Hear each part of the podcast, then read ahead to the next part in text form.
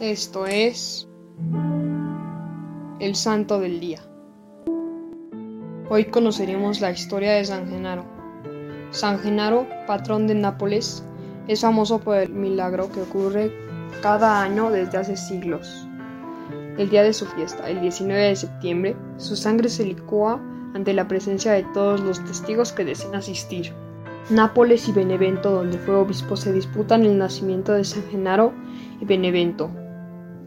Durante la persecución de Diocleciano, fueron detenidos en Pousouli por orden del gobernador de Campania, Soso, diácono de Miceno, y Próculo, diácono de Pozouli, y los taucos Euticio y Acucio. El delito era haber públicamente confesado su fe. Cuando San Genaro tuvo noticias de que su amigo, Soso, y sus compañeros habían caído en manos de los perseguidores, decidió ir a visitarlos y a darles consuelo y aliento en la prisión.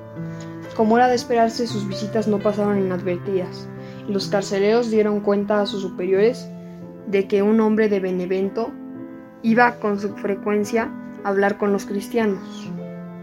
El gobernador mandó que le aprehendieran y lo llevaran a su presencia. El obispo Genaro, Festo, su diácono y Desiderio, un lector de su iglesia, fueron detenidos dos días más tarde y conducidos a Nola, donde se hallaba el gobernador. Los tres soportaron con entereza los interrogatorios y las torturas a las que fueron sometidos.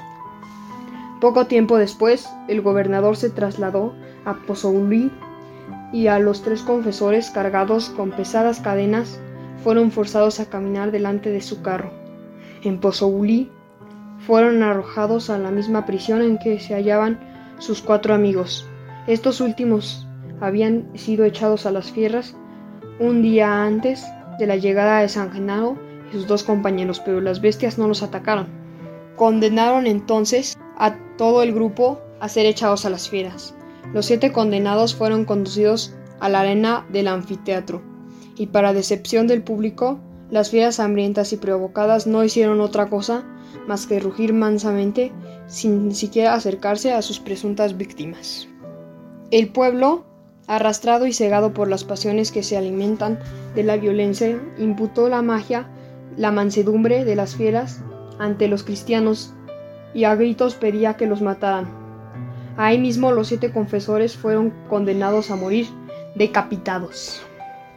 La sentencia que ejecutó cerca de Pozouli y en el mismo sitio fueron enterrados. Los cristianos de Nápoles obtuvieron las reliquias de San Genaro, que en el siglo V fueron trasladadas desde la pequeña iglesia de San Genaro vecina a la Solfatara, donde se hallan sepultadas.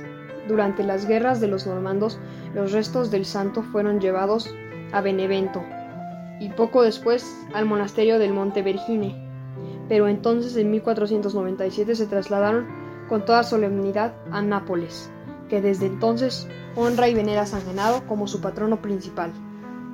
Muchos se cuestionan la autenticidad de los hechos mencionados de la misma reliquia.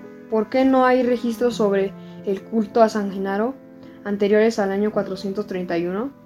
Pero eso significa que ya en esa época el sacerdote Uranio relata sobre el obispo San Genaro en términos que indican claramente que se le considera como un santo reconocido. Los frescos pintados en el siglo V en la catacumba de San Genaro, en Nápoles, lo representaron con aureola. Dios Todopoderoso, que suscitas en tu iglesia pastores santos que defiendan con valentía el nombre de tu unigénito Jesucristo, te pedimos que a ejemplo de San Genaro sepamos dar testimonio de nuestra fe en todo momento, aun a riesgo de nuestra propia vida. Te lo pedimos por Jesucristo nuestro Señor. Amén. Servidores Amoris Christi, Movimiento Amoris Mater, haz todo con amor.